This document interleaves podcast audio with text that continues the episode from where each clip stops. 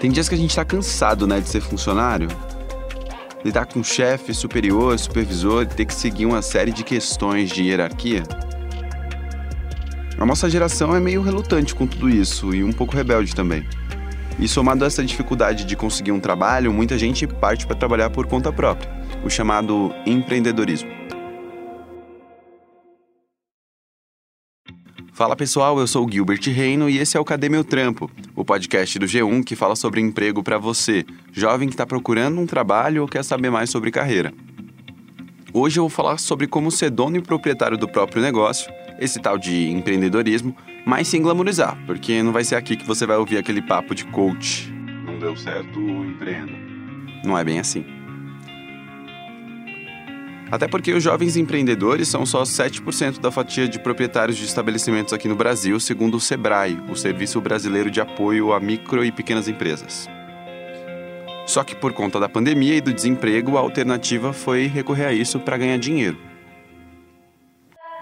Eu conversei com três empreendedores de ramos diferentes, com idades entre 22 e 25 anos, para saber que tipo de perrengue eles já passaram para manter o negócio de pé todo tipo de perrengue, porque absolutamente tudo e cada passo que a gente vai dar é, tem que ser no modo empírico, porque ninguém ensina. A gente não tem nada sobre isso na escola. E se você não tiver um conhecido ou um familiar que já tenha passado por isso, você não vai aprender. E na minha família nunca teve ninguém, eu nunca tive relacionamento com ninguém que já tivesse tido uma empresa para poder explicar como é que funcionavam as coisas. A Carol, de 23 anos, que é dona de uma fábrica de donuts em Salvador, na Bahia. Então, eu costumo dizer que empreender é basicamente ser um resolvedor de problemas, né?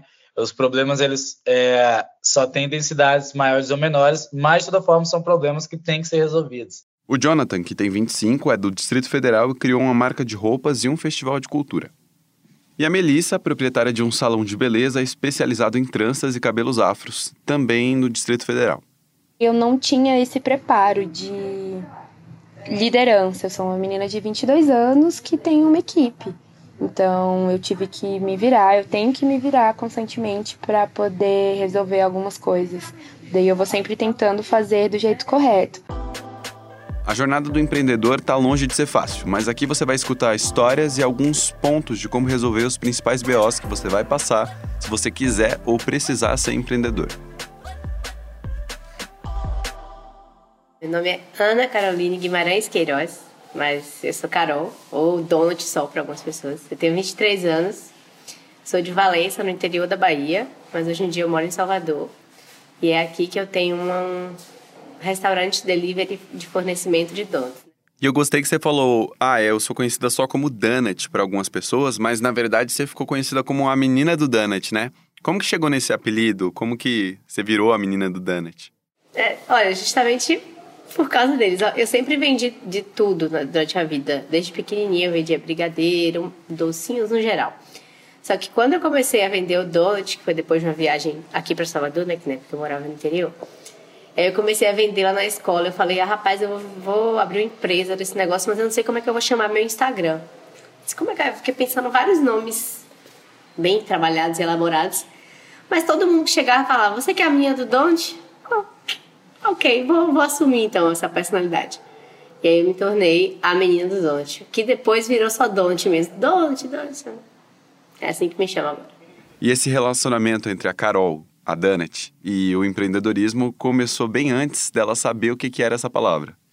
Tá. É, resumidamente, é, eu sempre vendi de, de um tudo, mas eu procurava, assim, alguma maneira de me diferenciar. E, obviamente, todos nós já assistimos diversos filmes que tinham donuts, pessoas comendo donuts, policiais principalmente.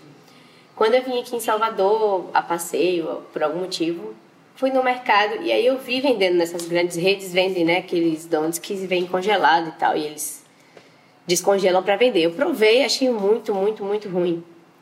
Falei, não é possível que o pessoal gosta, né? Vende tanto, tá em todos os filmes, é um negócio ruim desse. Não acredito num negócio desse. Aí eu decidi fazer.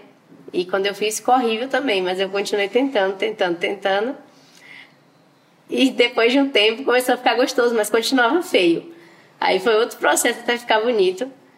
Mas depois ficou bonito e eu assumi, porque realmente era uma coisa muito diferenciada. Aqui na Bahia, pelo menos quando eu comecei, eu não, não achei nunca ninguém vendendo nada disso.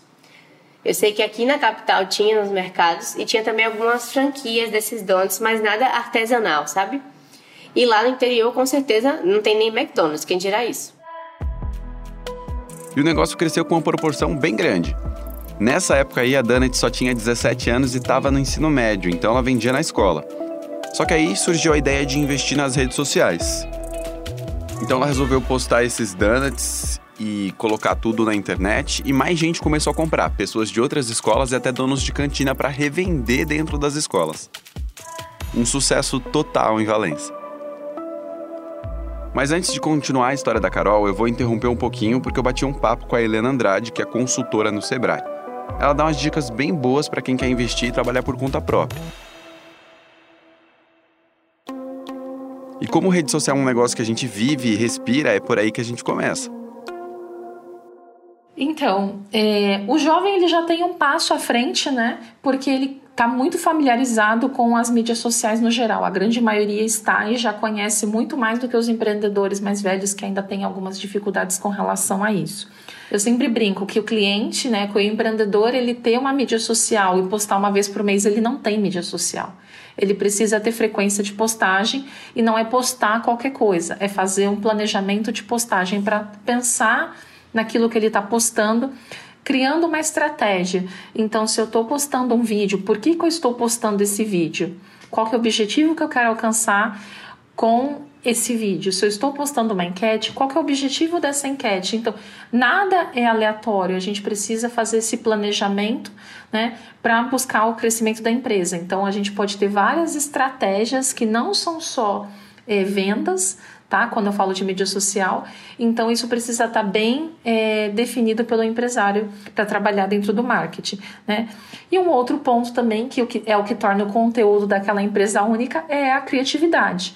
Então, a criatividade ela faz toda a diferença no, no dia a dia desses empreendedores que geram aí esse conteúdo é, para as mídias sociais que tende a ser cada vez mais humanizado e cada vez menos engessado para gerar essa, essa aproximação. Beleza, agora que você entendeu que precisa bombar as redes, que foi o que a Carol fez, ela volta a contar um pouco mais de como ela saiu do interior da Bahia e desbravou a capital, Salvador, com o docinho americano. Aí eu vim para Salvador, porque geralmente o caminho que a gente faz é esse, né? A gente está no interior e aí vim para cá para estudar. Passei na UFBA e eu vim cursar Ciências e Tecnologia, que é um bacharelado interdisciplinar que tem aqui na UFBA. Só que quando eu cheguei na UFBA com a minha vasilha de doce debaixo do braço, e a história foi basicamente se repetindo, como era lá na escola, só que de uma maneira muito maior por eu estar na capital. Então imagine que eu vendia o donut aqui na faculdade, mas aí o pessoal de fora da faculdade via pelo Instagram e continuava me pedindo. Só que aqui, diferente do interior, eu não podia pegar simplesmente minha bicicleta e entregar, né? Era toda uma, uma logística nisso aí. Mas eu já fiz entrega aqui de ônibus, tipo, pegava o buzu e ia entregar pro pessoal. Aí depois começou a surgir aqueles aplicativos que você podia pedir o motoboy, né, para fazer entrega. E aí eu fui, foi indo, foi indo, foi indo e foi. E agora eu virei um, um delivery aqui que eu atendo a capital toda. E você falou que você aprendeu as coisas na marra, né? Não foi uma coisa ensinada. Que tipo de perrengue você já passou, Carol, por ser uma empreendedora jovem e inexperiente? Então foi tudo quebrando a cara para tentar aprender. Então já teve BO com a primeira carteira que eu tive que assinar, né, de funcionário, com Receita Federal, imposto, entender como é que funciona, onde é que você se encaixa, tudo isso é, é tudo muito complicado e é, cada passinho que a empresa vai crescendo, você vai ter tendo que aprender mais uma coisa para poder estar tá ali, porque nem adianta você contratar alguém para fazer se você não tem noção do que está acontecendo, você vai ficar perdido igual. E a empresa ela exige de você uma dedicação praticamente que integral, né? Como que você lida com isso? Assim, você tem férias, você descansa, você consegue desligar? Menino, eu tô há cinco anos me prometendo férias. Cinco não, né? Vai fazer seis já. Me prometendo férias. Eu acho que esse ano talvez eu consiga. Porque no começo é muito complicado. Como eu falei, a gente vai fazendo tudo sozinha. Você vê que lá em Valência, quando eu comecei, todo o processo era comigo. Então eu fazia os donuts, eu entregava os donuts, eu atendia, eu fazia rede social. E aí, conforme a gente vai crescendo, a gente vai delegando as funções, mas ao mesmo tempo vão vindo outras funções pra gente. Esse eu tendo que aprender mais e tal. E eu realmente me dedico 100%. É, é tipo o dia inteiro lá, lá na minha empresa e eu chego em casa e eu fico pensando mais o que, que eu poderia fazer. Um post diferente, um sabor novo de donut. Tipo assim, nunca para. Nunca para de pensar, nunca para de viver isso. Mas é bom porque é o meu negócio, é, faz parte da minha história, faz parte de quem eu sou. É, tipo, se eu encontro alguém na rua, é, é, o que as pessoas perguntam sobre a minha empresa, é, é uma parte de mim mesmo. Assim, é difícil desligar, mas estou tentando aprender a relevar um pouquinho mais, dar uma segurada. O Carol, e em algum momento, assim, desses perrengues, dessa situação que você passou, você pensou em desistir? Você pensou em jogar tudo pro alto e, ah, vou procurar um emprego de carteira assinada? Olha, passa assim, um repente na cabeça, mas nunca foi nada muito planejado, não, sabe? Tipo, eu já pensei, tipo, caramba, se eu trabalhasse, né? Eu ia trabalhar determinado horário e aí quando eu saísse da empresa eu ia parar de trabalhar e ficar em casa descansando. Porque aqui a gente sai do trabalho, mas eu continuo trabalhando o tempo todo. Então eu já pensei diversas vezes, e assim, todo esse excesso de trabalho. E ano passado, então, vivendo tudo, tudo isso dentro de uma pandemia, sem poder sair, sem poder fazer, se distrair, nada que, que pudesse ser diferente. E aí realmente vem aquele vem aquela crise, né? Tipo, será que eu tô fazendo a coisa certa na minha vida? Quero largar tudo, chora, chora, chora, mas aí depois quando passa eu percebo que tipo, eu sou feliz no que eu faço, apesar dos dias ruins. Eu sou muito feliz e realizada, porque tem gente que vai trabalhar todo dia e, e vai todos os dias como se estivesse indo para a guilhotina, né? E eu todos os dias saio feliz, sabendo que eu vou para minha empresa, que eu vou encontrar as pessoas que trabalham comigo, minha equipe é maravilhosa. Então, tudo isso dá uma segurada nos dias que a gente pensa em desistir. Como a Carol falou, o negócio é que ninguém te ensina a empreender, né? E se a sua profissão não for herdeiro ou herdeira que tiver uma fortuninha para investir num negócio novo, você começa pela necessidade e pelo básico mesmo. Eu passei por diversas situações, diversos problemas na, na própria primeira coleção da Crunch mesmo.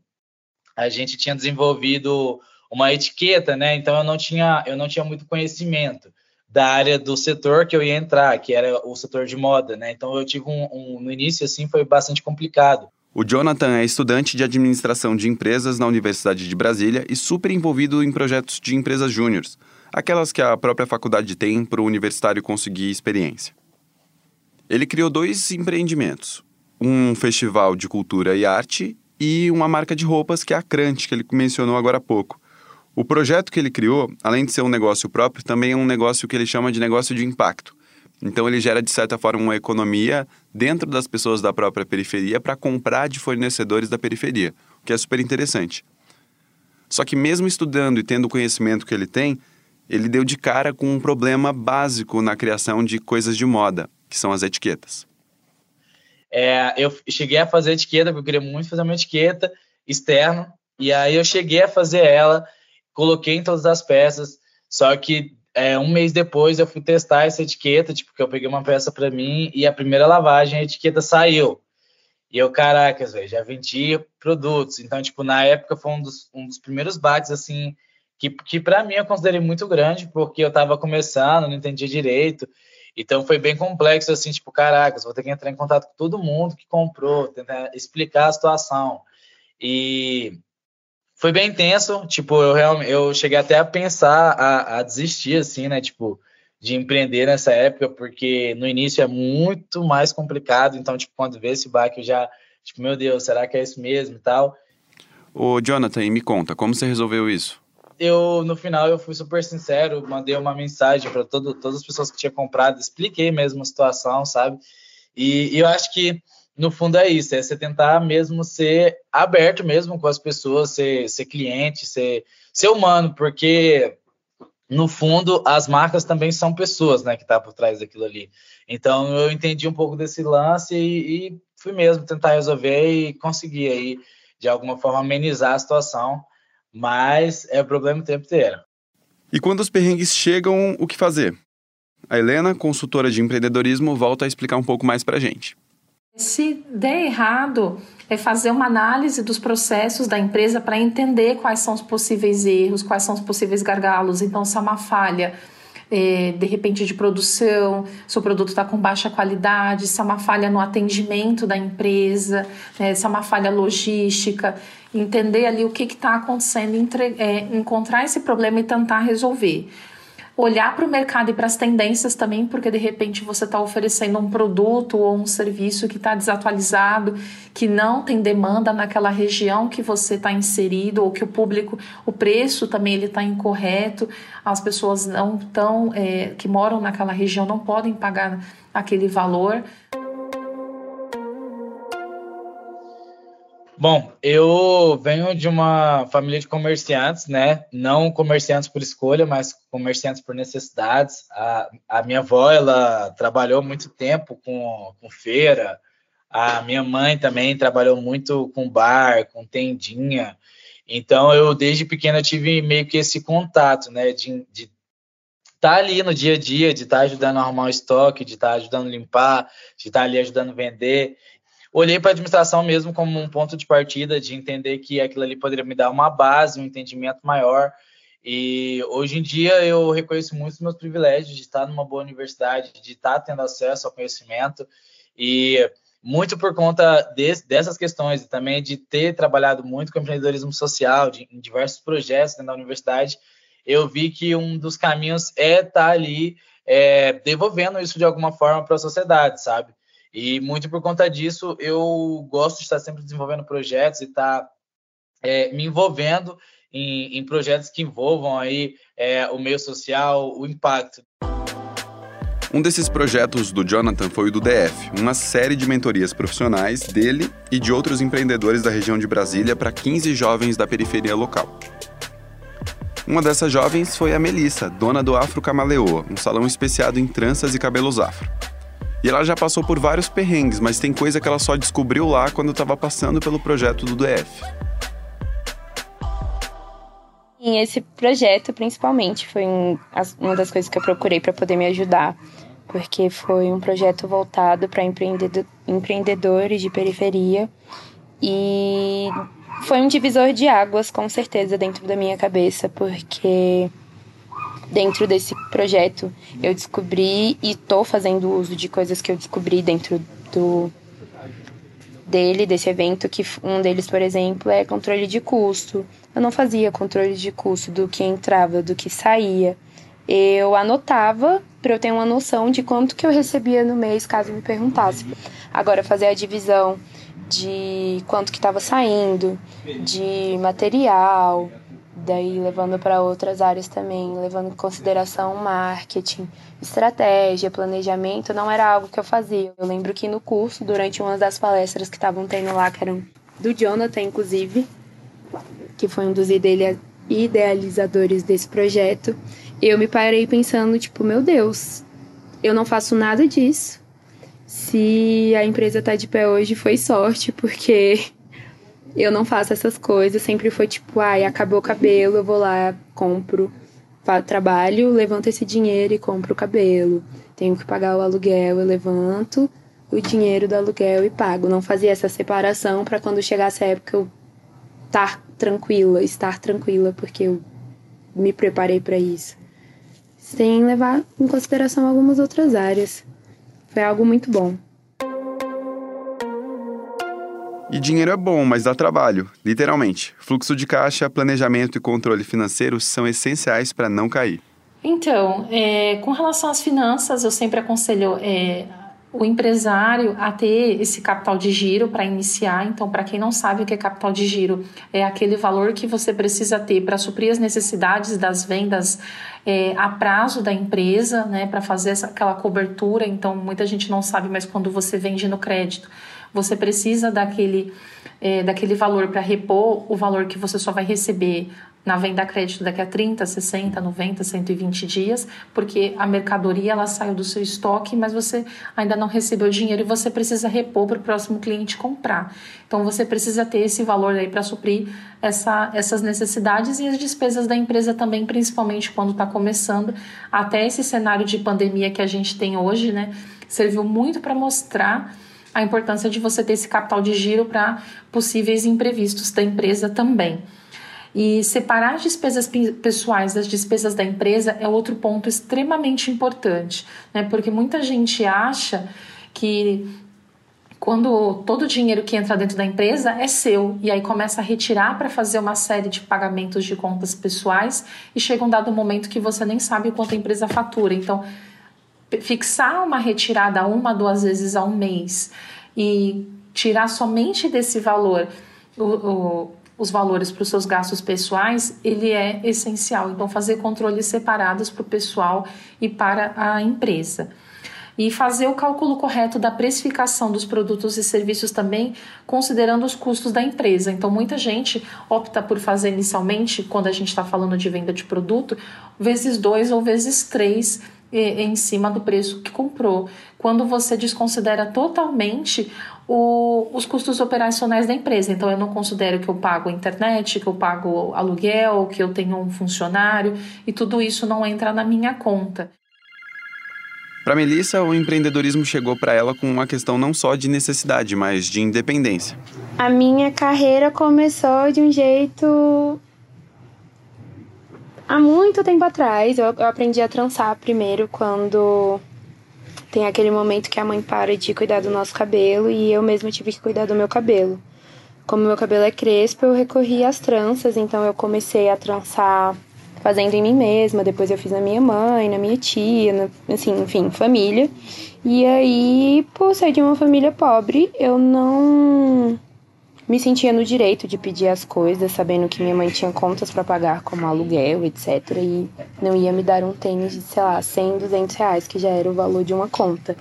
E justamente por ela já ter tido uma experiência ruim com o trabalho CLT, sendo funcionária de alguém, ela decidiu usar essa habilidade como meio de vida.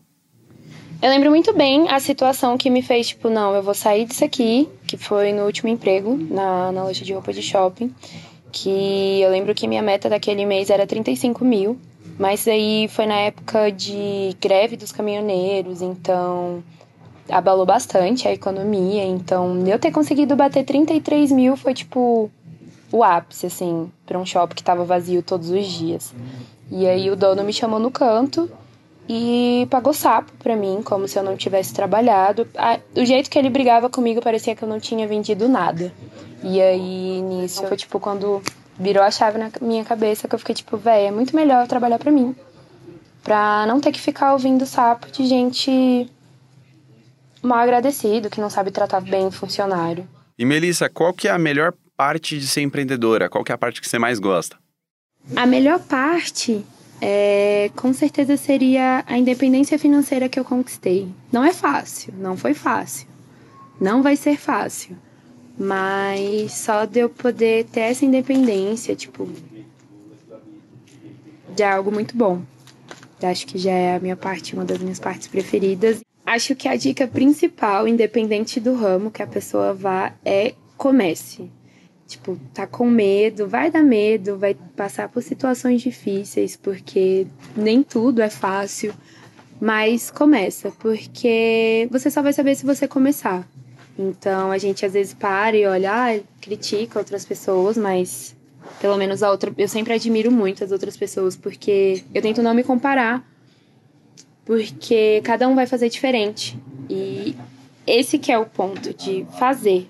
Então, o importante é começar, é fazer, já colocar ali a mão na massa e tentar. Ó, só lembrando que é importante demais você se formalizar, registrar ali o seu CNPJ para garantir seus direitos básicos de aposentadoria, benefícios sociais e essa mínima garantia de direitos. E se ouvindo esse episódio alguma luzinha acendeu aí na sua cabeça e você quer começar a empreender, na página do podcast no G1 tem os caminhos para você dar o start nisso. A produção, o roteiro e a apresentação do Cadê Meu Trampo são feitas por mim, Gilbert Reino, a edição de Everton Dias, com a trilha original de Marion Lemonnier e coordenação de Cláudia Kreuter. Eu fico por aqui, valeu a companhia, até a próxima e um bom trampo para você.